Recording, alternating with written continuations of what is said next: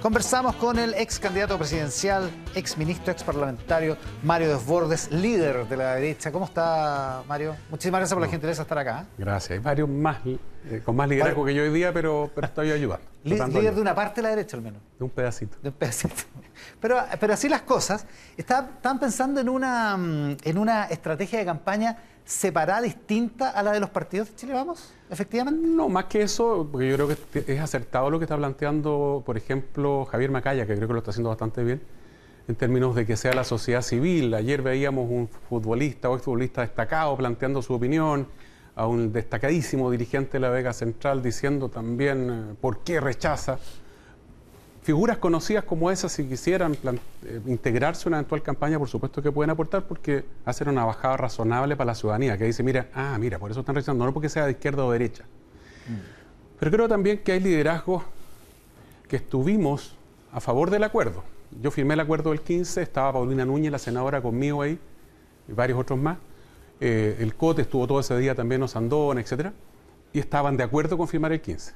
Apoyamos a la constituyente paritaria. Nos sacamos la mugre porque fuera paritaria. Acuérdate las peleas, congeló la coalición, se enojó el gobierno, funcionó bien. Estuvimos por el apruebo, para hacer la corta. Votamos a apruebo, hicimos campaña por el apruebo. Debo de eso defendimos a la constituyente al principio cuando era atacada por cuestiones de forma con, con razón, ¿ah? porque había varias cosas bien feitas, pero bueno, nosotros decíamos, esperemos a que escriban la constitución, no, no empecemos a criticar antes. Entonces ahora decimos, mire, yo estoy con el proceso constituyente, estoy de acuerdo con una nueva constitución, lo he demostrado, lo he demostrado en los hechos. Pero este texto es muy malo, tiene muchas cosas malas y uno explica cuáles son.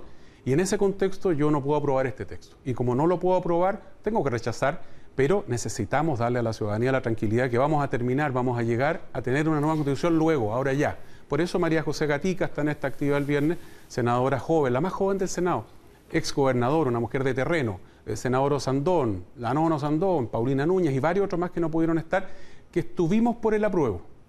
Que, le hemos dicho a la ciudadanía, queremos una nueva constitución, que nos jugamos por esa opción, porque dice el presidente Boris que a mi juicio se equivoca en meterse en la, arena, más, en la, cosa más de pelea chica. ¿Por qué le vamos a tener que creer a la, a la derecha? Que ahora viene con que quiere una nueva constitución. Tiene un punto. Claro, ¿y por qué le tengo que creer a él que hasta el 15 estaba, estaba a poto y calzón con el Partido Comunista? Le creo porque lo vi jugarse el 15. Por eso le creo. Sigue siendo aliado ¿Y por eso él debería creerle a usted? Por eso él debería ser un poco más cuidadoso. El Partido Comunista se opuso al acuerdo del 15. Se opuso, lo votó en contra. Mira los discursos. Pero ahora es fervoroso partidario de la nueva constitución. Claro, porque se tuvieron la, se dieron una serie de cosas, se alinearon para ello los astros y tienen mayoría en la constituyente, ya sea porque metieron muchos candidatos en la lista del pueblo, metieron candidatos por aquí, por allá, por acá. ¿Cuánto representa el Partido Comunista en el Congreso hoy día? El 7%. O sea, están sobre representados en la constituyente, por eso están felices y porque lograron llevarse la propuesta para la casa. Es una propuesta que a ellos los deja felices. Pero si se la llevaron para casa es por, eh, porque hicieron una estrategia política razonable dentro de la convención, porque tienen ocho convencionales, tienen menos convencionales que diputados. La estrategia razonable fue la elección de los constituyentes. Ahí donde funcionó mejor la estrategia de ellos y eso es un dato objetivo. Con todo yo pensaba, mire, esta gente va a ser criteriosa, va a Digamos ser que la derecha yendo por el rechazo ayudó bastante a ese resultado. Absolutamente. O sea, digo, eh, eh, uno siempre es un buen entrenador con el diario del lunes, digamos, pero, pero la verdad es que mirándolo en retrospectiva, fue un error mayúsculo haber por el rechazo, ¿no? Un tremendo error haber por el rechazo, un tremendo error haber por en una campaña del terror brutal, que mucha gente la dejó con la sensación de que para qué voy a ir a votar en, la elección de constituyentes si ya todo esto está muerto. Mm. Pero además de eso fue muy complejo, me lo decía el alcalde de Talca en una reunión esta semana, la semana pasada, ¿cómo le pedía yo a la gente que votara por un señor que está en contra de una nueva constitución y que además en las reuniones les decía, oiga, no, si yo estoy en contra de una nueva constitución, bueno, entonces ¿para qué te postuláis a constituyente? no fue fácil. Además te doy un dato que la gente se le olvida. Elis Matei, Joaquín Lavín y yo le dijimos al presidente Piñera cómo se le ocurre ir al Tribunal Constitucional en contra del 10% ahora en plena campaña de la constituyente. Es una locura. Y lo hizo una locura política. Y lo hizo igual con el costo que significó. El presidente Boris bajó mucho las encuestas estos últimos tres meses, fundamentalmente por el 10%. ¿ah? Mm. Yo creo que ese es el gran factor. se opuso al quinto retiro. así es. Entonces, hubo muchos factores, pero hoy día tenemos una mala propuesta sobre la mesa, queremos llegar a una buena constitución para Chile y creemos sinceramente y honestamente que hay que votar rechazo y tener caminos para una nueva constitución. Ya, ¿y qué lo haga? Nueva constitución. Si gana la prueba, estamos claros que hay una nueva constitución. Y si gana el rechazo, ¿pasaría qué, en su opinión, en, su diseño? Creo que el gobierno está actuando con una irresponsabilidad infinita en este minuto. Primero porque hay mucha gente, el gobierno está sustentado por dos coaliciones.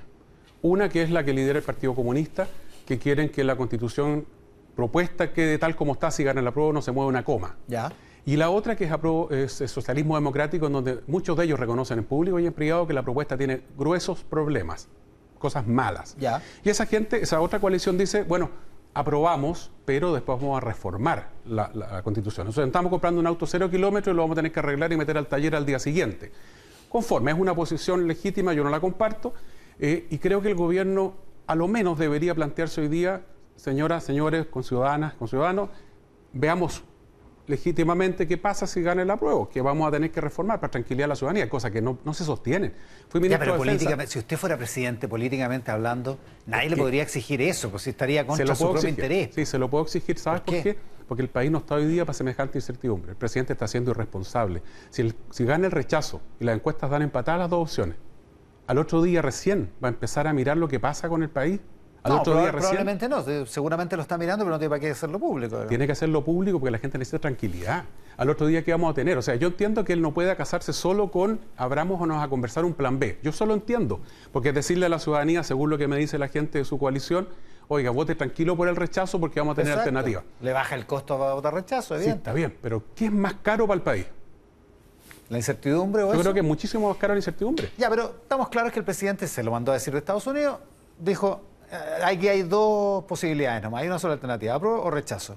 ¿Qué, ¿Qué propone usted en caso de que ganara el rechazo? ¿Qué camino? ¿Qué pasaría? Mire, sobre la mesa he escuchado 40 alternativas y de ahí hay dos o tres que son bastante buenas. La constitución de la presidenta Bachelet, fui de los que, como está grabado, puedo decirlo.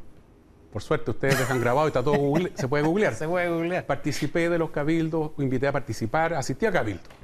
Estuve en el proceso. ¿Usted leyó ese texto? ¿Está bueno? Eh, tiene cosas bastante buenas y otras cosas que a mí en lo personal no me gustan mucho, pero así, así es una constitución que representa a la mayoría. No puede ser perfecta para eh, Mario Desbordes o perfecta para eh, alguien del otro lado. Tiene que ser una constitución que esa es la principal razón por la que no cumplieron la pega los constituyentes. Hay un fracaso gigantesco.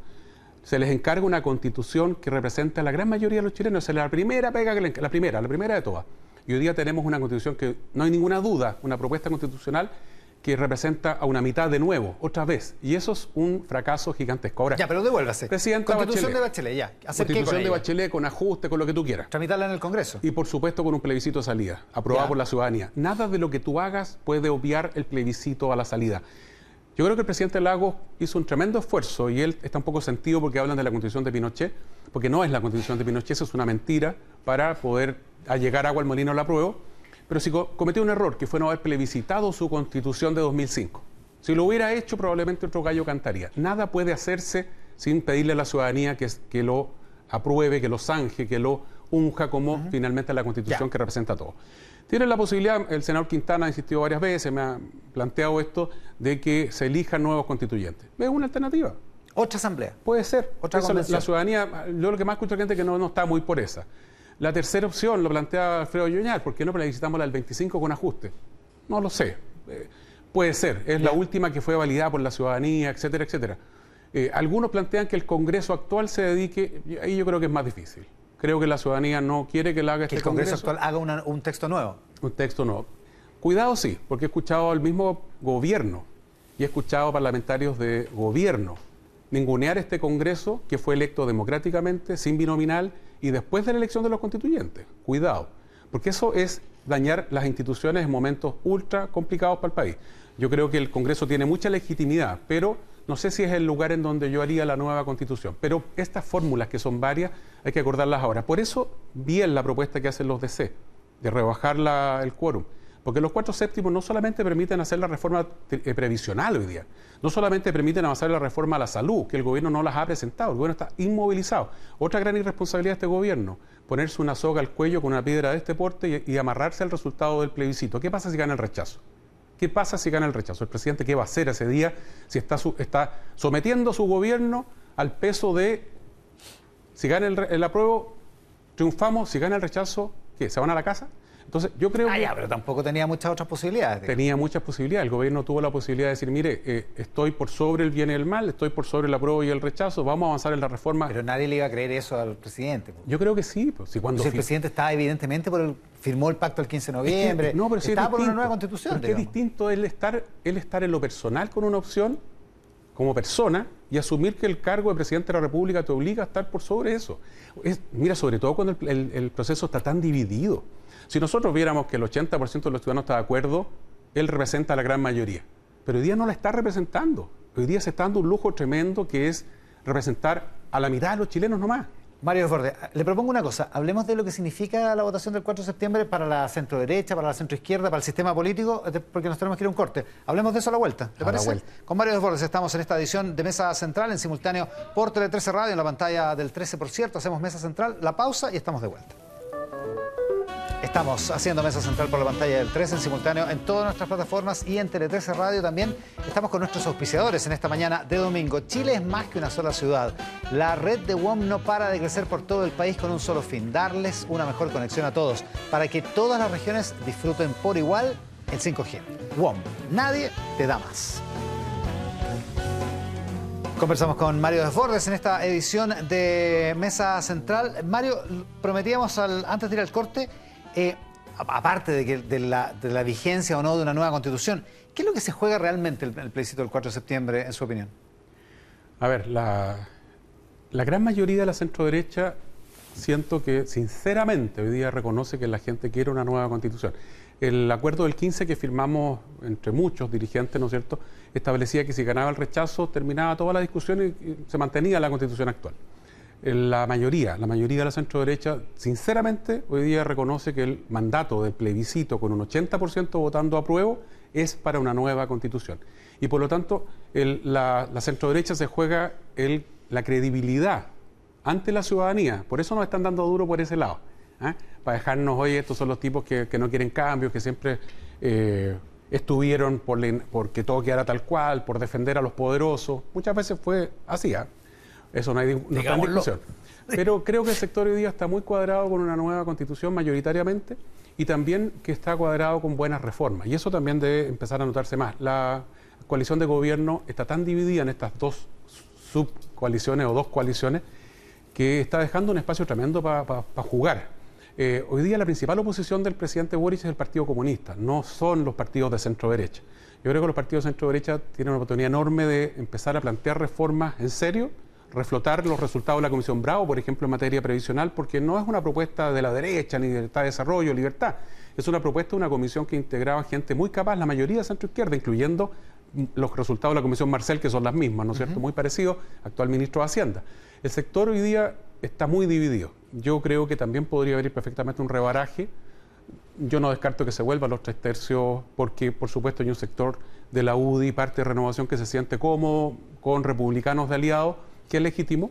Ya vemos otros que... O sea, ¿podría haber un rebaraje en ese sentido? Yo creo que también puede haber un rebaraje. Que la, que la derecha se, se termine dividiendo en dos partes. Y la centroizquierda también.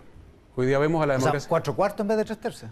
Eventualmente. Puede ser, puede ser. Mira, eh, voy al ejemplo de la ADC. Si gana el rechazo, yo creo que el, del PIN, el presidente de la ADC, no puede seguir en el cargo. Tiene la mitad de su partido por el rechazo. Y esa gente que está por el rechazo, si es que gane la prueba, probablemente, y ya lo han dicho varios, terminen saliendo de la democracia cristiana para conformar un referente nuevo. El escenario está bien líquido. Lo que sí, también veo ánimo de unidad de moros y cristianos de aquí hasta el 4 de septiembre. No es el momento de las peleas entre nosotros, no es el momento de las diferencias internas que las hay y varias. Hasta el 4 de septiembre tenemos que hacer una campaña en serio. Ojalá todos los rostros del rechazo desde el día 1, los que todo el mundo sabe que no querían nada con una nueva constitución, descansen ahora porque no van a llegar voto nuevo. El voto que ya está definido por el rechazo no necesita más arenga, no necesita más durezas. Eh, dejar de lado la campaña del terror, dejar de lado las fake news. Es muy fuerte cuando al, líder de un centro de pensamiento ah, manda una carta al Mercurio y, el, y, un canal de televisión muy respetado, que no es este, que también es muy respetado, por supuesto. Muchas gracias. Les dice, oiga, punto por punto, usted está mintiendo. Eso es muy complejo. Entonces, hacer esa campaña lo que hace es llegar votos a la prueba porque nos deja en una pésima situación. Yo creo que la centro derecha a la vuelta del plebiscito va a tener que repensarse completa. Eh, los que están por un modelo, los que están por otro. Y, ya, y, en su, y en su opinión, separarse la centro derecha o los que están más al centro de, la, de ese polo gravitacional que es José Antonio Cast y el Partido Republicano? Con todo, separarse, pero sin, sin, sin, que eso signifique estar peleando con él. Yo respeto a José Antonio, lo apoyé en segunda vuelta, no me, no me costó apoyarlo, me sentí eh, haciendo lo correcto. Eh, es una persona... Pero su proyecto político no tiene que ver con no, el de mi proyecto político no tiene nada que ver con el de José Antonio, no es mi enemigo, no es, mi, no es ni siquiera mi adversario político, pero sí lo es de un sector de la UDI con el que compiten el elector, entonces ahí es complicado. Sí lo es de algunos dirigentes de renovación que tienen el mismo discurso y que compiten y eso va pero a generar en esa, en, esa, en esa misma lógica, esos dirigentes de renovación eh, nacional o el propio Javier Macaya, ¿usted lo ve más cerca de esta, esta nueva identidad de la centro derecha o más cerca de la identidad del, Partido Republicano, que es la más clara finalmente? Lo que pasa es que ese es un debate que vamos a tener que hacer después del 4 de septiembre. Hoy día no, porque el debate, este debate prende chispas de conflicto, de tironeo entre nosotros, que es lo que no hay que hacer en este minuto. Yo estoy dejando mi opinión respecto de cómo está hoy día la centro-derecha, pero sí valoro que todo lo que estamos hablando está postergado en pos de lo que creemos más importante. Chile necesita, merece una buena constitución y esta no es una buena propuesta. Esa es nuestra convicción con argumentos punto por punto. Usted me decía en, comerciales que no alcanzó a leer la columna de Daniel Mansuy Hoy en el Mercurio, Daniel es, eh, aparte de, columnista en el Mercurio, columnista en Tele 13 Radio, eh, y hace, él habla de la ruleta rusa del presidente, habla de, la, de, la, decisión del presidente y del gobierno, y tiene, un, tiene una, una reflexión en torno a el proyecto cultural, porque ese no es un, no un proyecto político, sino un proyecto cultural del Frente Amplio, para el que Resulta indispensable una derecha que sea lo más reaccionaria posible. Es tan fuerte su vocación agonística y su voluntad por agudizar los conflictos, es tanto lo que leyeron a la Clau que una derecha moderada no es funcional a su objetivo. ¿Qué piensa? Tiene toda la razón. Eh, mira, Mansui, eh, la Josefina Arauz, que sí alcancé a leer la, columna en, el, el, otro día, tengo problemas ahí con el internet, con la lectura en el teléfono. Eh, son personas, el, el IES, Pablo Ortúzar, Hugo Herrera, con el que trabajo mucho Hace mucho rato que están planteándonos esto y nos fuimos quedando en silencio de Mansuyo, es un libro que le recomiendo a cualquier persona de centro derecha. Porque de verdad, seguir con el discurso duro, duro, duro, que se opone a todo, ¿no es cierto? Eh, es legítimo. El Tea Party, eh, eh, el, el laissez ¿no es cierto?, en la economía. A uno le puede gustar, a mí no me gusta, creo que no va con lo que necesitan los nuevos tiempos. Pero yo le, agrego un dato más a Mansuy. Yo tengo un temor. Hasta ahora está gobernando Gabriel Boric de segunda vuelta. Está la incertidumbre del plebiscito. Nos dicen no podemos mandar reformas o no podemos hacer reformas hasta que no sepamos qué pasa con el plebiscito. Yo temo que hay muchos en su coalición, y lo sé porque converso con gente del Partido Comunista, etcétera, que dicen si gana el rechazo, se terminó la, el apruebo, perdón, se terminó la discusión y empezamos a gobernar nosotros en serio. El Gabriel Boric y la coalición de verdad, la de primera vuelta. Vamos a imponer nuestra mayoría. Y ¿Esa tesis? Esa es la tesis de algunos. Yo creo que no tiene agua en la piscina porque no hay gente en el, no hay voto en el Congreso. Si el problema también de Jackson es que no manda la, la reforma porque va a tener que ceder y no quieren ceder hoy día antes del plebiscito. Pero sí hay una centro derecha y se lo dije a Gabriel Boris, se lo dije al presidente, perdón, al presidente Boris, se lo dije al ministro Jackson. Tienes votos hoy día de gente razonable, de centro derecha, para hacer una buena reforma al sistema de pensiones, al sistema de salud, una agenda antiabusos, Iván. Es otra cosa que nos va a pasar como sociedad va a ganar el apruebo o ganar el rechazo, cualquiera de las dos. Y el otro día la gente nos va a decir, compadre, pero ¿cuál es el cambio? ¿Dónde me mejoró la pensión? ¿Qué pasó con la salud? ¿Qué pasó con los abusos? Ustedes se comprometieron en el 2019 que todo esto se iba a solucionar y no se ha solucionado nada, porque no hemos hecho nada. Aparte del proceso constituyente no se ha hecho, bueno, se ha avanzado en algunas cosas, pero no se ha hecho en lo grueso nada de lo que le prometimos a la gente. Entonces el gobierno tiene una oportunidad tremenda hoy día de hacer esos cambios. El tema del CAE, hacer una buena reforma al sistema de financiamiento de la educación superior, también se lo dije. En algún minuto varios parlamentarios con los que estamos trabajando esta propuesta de, RN, también varios de la UDI, algunos de la UDI, algunos del Partido de la Gente, vamos a ir a plantearle al gobierno, señores, mire, aquí tiene una propuesta, tiene 15, 20 votos, pero pareciera que el gobierno no quiere todavía usar esa posibilidad y eso a mí me tiene súper preocupado porque, te insisto, la gente nos va a decir el otro día el plebiscito, entre otras cosas, está bien, ya tenemos una nueva constitución o empezamos de nuevo, pero en lo grueso las reformas, ¿por qué? no se han puesto de acuerdo. ¿Por qué no han sido capaces de sacarla? Y para eso lo que dice Mansur tiene mucha razón. Una centro derecha que proponga una centro derecha con contenido social. Yo me inclino por el social cristianismo solidario, trabajo con la Conrad Adenauer en muchas de estas propuestas. Una derecha con ese contenido complica el discurso de la izquierda más dura que nos, nos pone a todos como defensores de un modelo duro, en contra de los trabajadores, en contra del medio ambiente, etcétera. Y ese discurso, además, aparte de complicarlo, lo que puede significar después de complicarlo es que lleguemos a buenos acuerdos mirando, ¿no es cierto?, sobre todo el interés general del país, la gente, los ciudadanos, la gente que está mirando la, televisión. Mario Bordes, muchísimas gracias por la gentileza de estar hoy día con nosotros. Gracias, Iván. La pausa, última pausa, y estamos de vuelta para la última parte de Mesa Central.